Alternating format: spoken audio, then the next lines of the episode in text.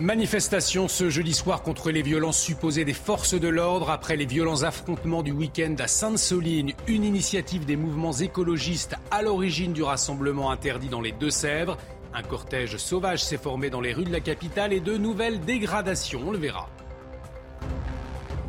Emmanuel Macron chahuté lors d'un déplacement dans les Hautes-Alpes. Le chef de l'État venu présenter un plan de sobriété sur l'eau à Saville-le-Lac. Des opposants à la réforme des retraites se sont rassemblés à l'entrée de la commune et une atmosphère tendue avec les forces de l'ordre.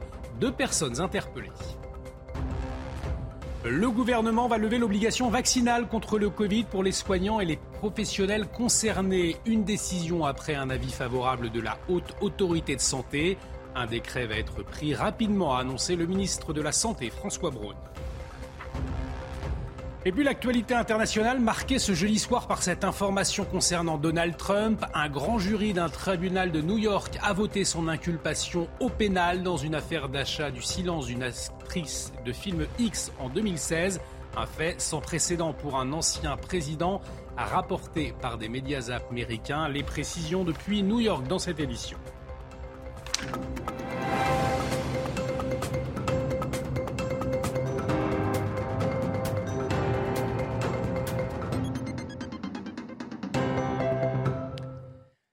Très heureux de vous retrouver sur CNews. Bienvenue dans l'édition de la nuit. Et à la une de l'actualité, ces manifestations un peu partout en France ce jeudi soir devant les préfectures, à l'appel notamment du mouvement Les Soulèvements de la Terre dans le viseur de Gérald Darmanin.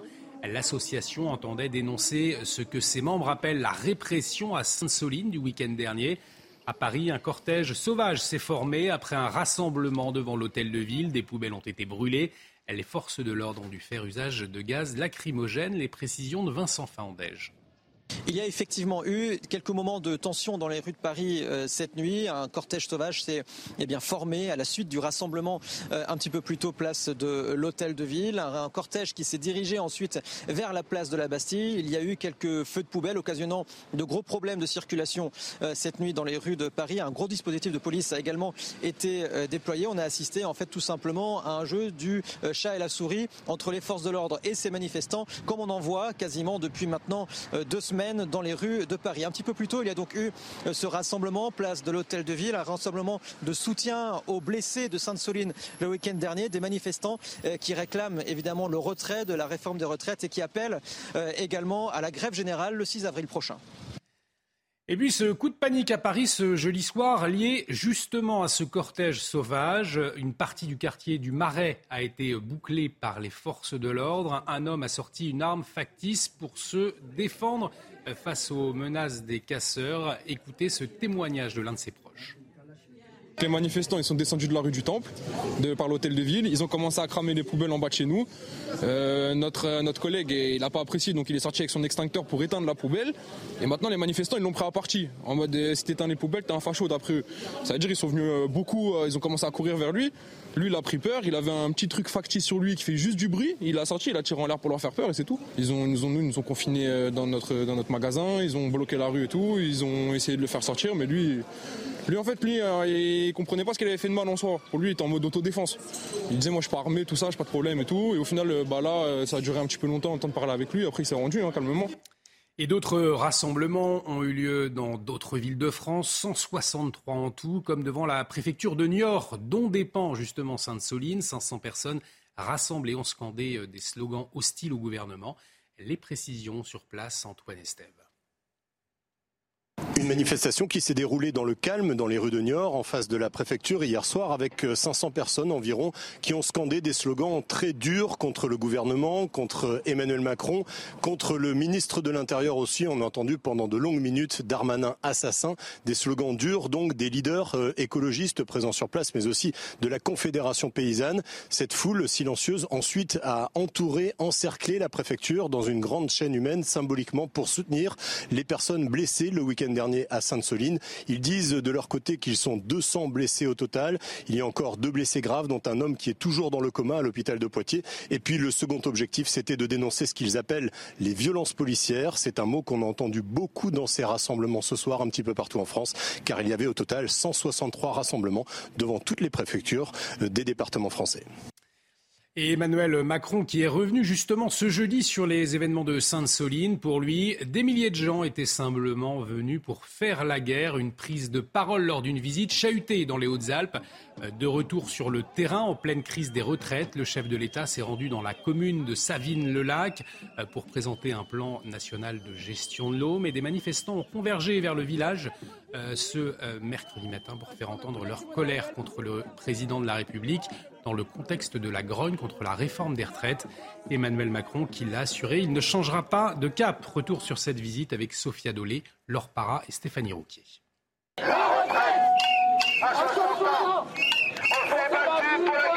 Cantonné au bord de la route par les forces de l'ordre, Près de 200 manifestants d'organisations syndicales ou de confédérations paysannes donnent de la voix pour accueillir le président de la République.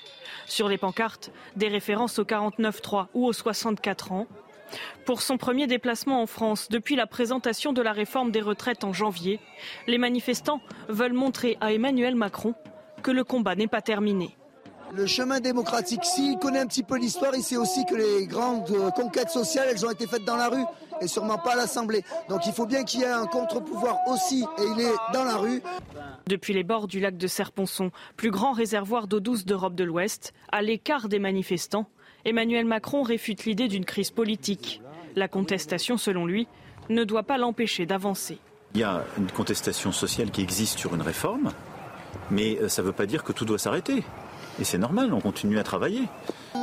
Un discours loin de convaincre les manifestants. On n'écoute plus, on n'écoute plus en fait. On n'écoute plus. Faut qu'il démissionne simplement. S'il est incapable de gouverner, ce monsieur. Avec ce retour sur le terrain et la présentation de son plan haut, Emmanuel Macron voulait prendre de la distance avec la réforme des retraites et surtout montrer à ses opposants qu'il ne reste pas enfermé dans une tour d'ivoire. Emmanuel Macron, déplacement donc ce jeudi matin pour annoncer un plan de sobriété sur l'eau pour tous les secteurs économiques, mais aussi pour les particuliers. Écoutez Emmanuel Macron. Je veux pour ça fixer un cap à notre nation avec un objectif pour 2030 qui est de faire 10% d'économie d'eau dans tous les secteurs. Il y a cinq axes que je voudrais simplement ici euh, illustrer. Accélérer, accélérer la sobriété partout et dans la durée, lutter contre les fuites et moderniser nos réseaux, investir massivement dans la réutilisation des eaux usées et la mobilisation de nouvelles ressources, planifier les usages de l'eau sur la disponibilité future de la ressource et accompagner les transformations de notre modèle agricole, vous l'avez dit, Président, et mettre en place partout une tarification adaptée de l'eau. Et en pleine tension sociale, Emmanuel Macron a donc choisi le thème de l'eau pour marquer son retour en, région. Cherche-t-il à sortir de la crise des réformes des retraites en abordant d'autres sujets? Euh, Ce déplacement dans les Hautes-Alpes est un, un moyen de faire diversion pour le président de la République? Voyez l'analyse de notre journaliste politique, Yohann Usaï.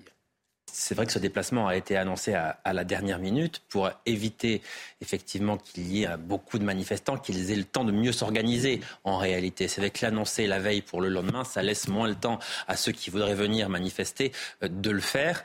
Euh, néanmoins, ils étaient 200. Ils ont été euh, entendus. Enfin, le président de la République les a vus, mais je crois qu'Emmanuel Macron, il a conscience de ce qui se passe dans le pays. Enfin, il regarde la télé, il lit la presse tous les jours, il le fait. Donc, il sait précisément ce qui se passe dans, le pays, mais en dépit de ça, il reste euh, arc-bouté sur ses convictions. Il est persuadé que cette réforme est, nécessaire. Et politiquement, voilà, je, vous le dis souvent sur ce plateau, il ne peut pas reculer. Donc il, ne, il ne changera pas. Il l'a redit aujourd'hui. C'est vrai que les manifestants en ont après lui. On voit bien dans les manifestations, ce n'est pas Elisabeth Borne qui est visée, c'est le président de la République. C'est lui qui euh, vraiment agrège cette haine. Il y a une véritable haine d'une partie des Français. En cela, c'est différent de ce qui se passait pendant le CPE, par exemple, parce que c'est un, un, exemple qu'on prend souvent pendant le CPE. Les manifestants exigeaient la démission de Dominique de Villepin. Jacques Chirac était quand même assez préservé. Là, il était à la fin de son mandat. Il était à la fin de son mandat, ce qui change beaucoup de choses. C'est pour ça qu'il a pu ne, ne pas faire appliquer cette réforme. Mais effectivement, effectivement, on voit que les choses ont changé, la vie politique a évolué, et depuis le président de la République, depuis Nicolas Sarkozy, en réalité, est constamment en première ligne. C'est l'omniprésidence. Et à la une également, le gouvernement va lever l'obligation de vaccination des soignants contre le Covid. Après l'avis de la Haute Autorité de Santé ce jeudi après-midi, elle suggère désormais que l'injection soit fortement recommandée pour les professionnels de santé. C'est donc la fin d'une saga épique. Les précisions de Florian Tardif. François Braun, le ministre de la Santé, a fait savoir qu'il suivra l'avis de la Haute Autorité de Santé rendu public ce jour dans lequel on peut lire que l'obligation vaccinale pour les soignants contre la Covid-19 n'est plus justifiée compte tenu de l'évolution épidémique dans notre pays. Son entourage fait savoir à CNews que le ministre a pris acte de ce positionnement et réunira très prochainement les représentants euh, des professions euh, de santé pour voir comment opérer cette réintégration euh, dans les meilleures conditions. Nous fait savoir donc l'entourage du ministre un décret d'application sera ensuite pris euh, par le gouvernement. Vous l'avez compris, ce n'est donc plus qu'une question de jours avant que les soignants non vaccinés dans notre pays ne soient réintégrés. On parle de quelques médecins et environ un millier d'infirmiers. L'actualité internationale marquée ce jeudi soir par cette information concernant Donald Trump. Un grand jury d'un tribunal de New York a voté son inculpation au pénal dans une affaire d'achat du silence d'une actrice de film X. C'était en 2016. Et c'est un fait sans précédent pour un ancien président fait rapporter par des médias américains. Tout de suite, on va écouter pour plus de précision notre correspondante à New York, Elisabeth Guedel. Oui, personne ne s'attendait à ce que la décision du grand jury euh, du tribunal de New York tombe aujourd'hui. Ça devait encore prendre quelques semaines, mais les jurés ont, semble-t-il, rassemblé assez d'éléments pour voter l'inculpation de Donald Trump. Encore une fois, c'est exceptionnel. Hein. Jamais un ancien président des États-Unis n'a été inculpé. Alors, on ne connaît pas encore tout à fait les chefs d'accusation, mais c'est une affaire remontant effectivement à 2016 qui rattrape euh, Donald Trump.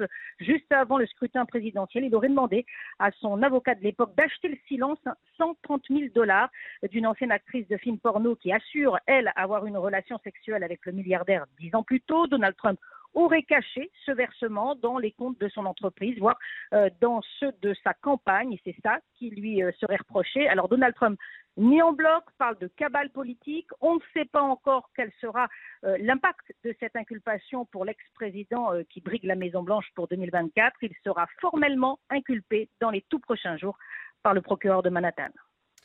Les précisions depuis New York de notre correspondante Elisabeth Guedel. Les relations euh, entre les États-Unis et la Chine qui redeviennent très tendues. Euh, la présidente de Taïwan, territoire, je vous le rappelle, revendiqué euh, par la Chine, est en visite à New York. Un acte insupportable pour Pékin qui brandit la menace d'une riposte.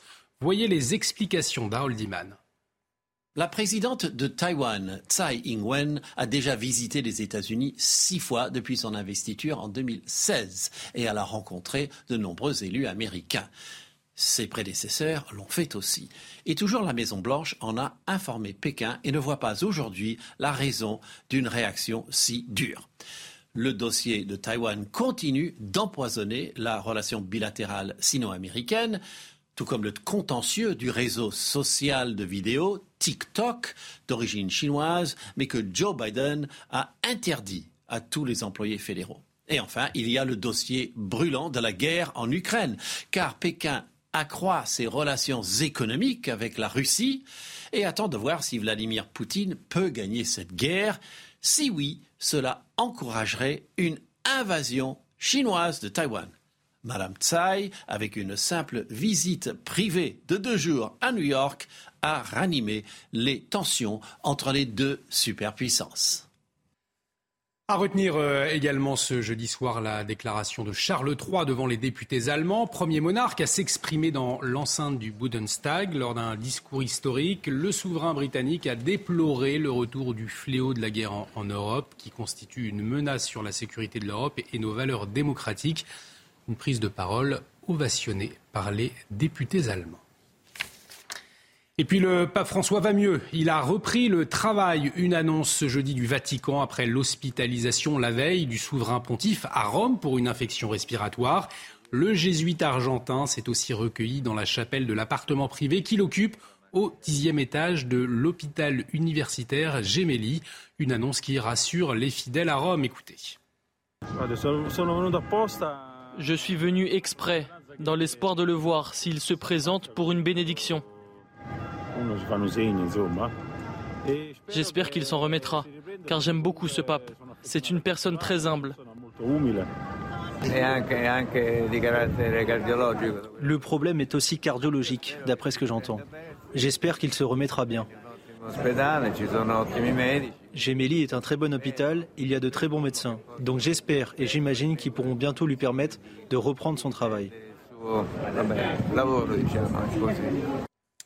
Et pour clore ce volet international, Washington extrêmement préoccupé ce jeudi par l'arrestation d'un journaliste américain du Wall Street Journal en Russie, accusé d'espionnage par Moscou. Il a été placé en détention provisoire. Un cas sans précédent hein, dans l'histoire récente du pays, dans un contexte de forte répression depuis l'offensive contre l'Ukraine. Le journaliste qui risque, en théorie, jusqu'à 20 ans de prison. On écoute son avocat. Ils ont tenu une audience rapide. Je ne sais pas combien de temps elle a duré. 3 minutes, 15 minutes, je ne sais pas. Et c'est tout. Et après cela, d'après ce que j'ai compris, encore une fois, je ne peux que deviner la position qui a été prise. Evan a été emmené d'ici avec une décision de le garder en détention. Et dans un instant, le journal des sports, euh, mais avant, focus sur cette profusion de contenu généré par l'intelligence artificielle. Depuis quelques mois, ces photos se multiplient sur le net et un grand risque de désinformation. Alors comment affronter ces changements alors que certains eh bien, appellent à freiner le développement de l'intelligence artificielle? Euh, Voyez ce sujet de Sacha Robin, Charles Baget et Somaya Labidi. Le pape à la sortie de l'église fraîchement marié ou l'arrestation musclée de Donald Trump en pleine rue. Ces photos générées par une intelligence artificielle sont évidemment fausses, mais prêtes à confusion tant elles sont réalistes. Je vois Mr. Trump euh, qui euh, serait, d'après l'image, bousculé par les forces de l'ordre. Vous vous souvenez quand ça s'est passé ça? Not at all. Non, pas du tout. Et c'est bien le problème. Comment distinguer le vrai du faux? C'est d'aller regarder les micro-détails. Et donc là, typiquement, les cils, si vous les regardez bien, c'est un peu, quand on zoome, comme si un peintre les avait dessinés. Il y a une autre manière, c'est de trouver des incohérences en termes de symétrie. Mais c'est en tout cas symptomatique euh, des IA d'aller accrocher une seule boucle d'oreille et pas deux. Troisième tips, c'est d'aller voir les, euh, des transitions vêtements-peau. Ici, on a beaucoup de mal à identifier la délimitation entre le vêtement et la peau. Parce que dans les faits, l'IA les a un petit peu confondus. Et comment éviter la désinformation? J'espère que les grandes démocraties euh, euh, vont euh, se fédérer pour proposer des services communs ou alors qu'il y a un outil peut-être au niveau européen en la matière. Je pense que ça va devoir s'imposer. Alors que l'AI ne cesse de se développer, même les gourous de la tech prennent peur. L'ONG américaine Future of Life, réunissant des chercheurs et personnalités comme Elon Musk ou Steve Wozniak, a mis en ligne une pétition demandant aux entreprises de faire une pause d'au moins six mois. Allez, tout de suite le journal des sports et une mauvaise soirée pour les équipes féminines françaises en Ligue des Champions. Et on ouvre ce journal des sports donc avec l'élimination en quart de finale des filles de l'Olympique lyonnais en Ligue des Champions. Les Lyonnaises se sont inclinées au tir au but après avoir remporté le match 2 buts à 1 euh, sur la pelouse de Chelsea. Ouverture du score à la 77e minute de Vanessa Gilles. Prolongation, 110e minute. Sarah Dabritz trompe la gardienne des, des Blues. Chelsea obtient un penalty à la dernière seconde transformé par Yeld, direction donc les tirs au but, une séance que Chelsea arrache sur un arrêt décisif de la gardienne londonienne. Et puis dans l'autre rencontre de ces quarts de finale de Ligue des champions féminines, eh bien pas de demi-finale non plus pour le Paris Saint-Germain. Les Parisiennes ont concédé le nul, un but partout face à Wolfsburg alors qu'elles devaient s'imposer par deux buts d'écart. Ouverture du score des Allemandes à la 19e minute. Diani égalise de la tête à la 30e en deuxième période. Les PSG se procurent des occasions mais ne trouvent pas l'ouverture. Les Parisiennes ne verront donc pas les demi-finales. Et dans, toujours en, football féminin, l'équipe de France, eh bien, tient son nouveau sélectionneur. Hervé Renard a été nommé ce jeudi au siège de la Fédération française de football, une nomination qui aura pour but de redynamiser une sélection usée par la polémique Corinne Diacre. Plus de détails sur ce qui attend Hervé Renard avec Clara Mariani. Agir vite, agir bien, c'est le défi d'Hervé Renard. Car au-delà de la Colombie et du Canada en amical début avril, il y a le voyage en Australie et Nouvelle-Zélande cet été. La Coupe du Monde, c'est déjà son premier objectif. Et donc son objectif, c'est de préparer au mieux cette équipe, euh, et de la prendre en main le plus rapidement possible. Réarmer le vaisseau, coach Renard a du travail. D'autant plus que le nouveau sélectionneur se doit de colmater les voies d'eau plus anciennes. Quid, oui, des joueuses bah, qui n'étaient plus appelées comme Eugénie. Amandine là est blessée, Henri, mais, mais pourquoi pas quand elle reviendra. Un bateau bleu au meilleur de son potentiel. En pacha rompu qu'il est, il sait aussi que tout l'avitaillement compte. Aussi le Savoyard pourrait-il s'autoriser des nouveautés. Il va pas tout révolutionner. Après, je pense que ça évoluera parce qu'il va être encore plus attentif euh, sur les prochains mois à toutes les sélectionnables. Et ça redistribue les cartes, ça va créer une belle émulation avant cette Coupe du Monde. Si Hervé Renard, c'est une patte et de l'humanité, c'est aussi un caractère fédérateur. Autant de qualités qui doivent lui permettre de conduire les Bleus au plus haut. Et restez avec nous, on revient sur les manifestations en France ce jeudi soir contre les violences supposées des forces de l'ordre après les violents affrontements du week-end à Sainte-Soline, une initiative des mouvements écologistes à l'origine du rassemblement interdit dans les Deux-Sèvres. A tout de suite sur notre antenne. Retrouvez tous nos programmes et plus sur cnews.fr.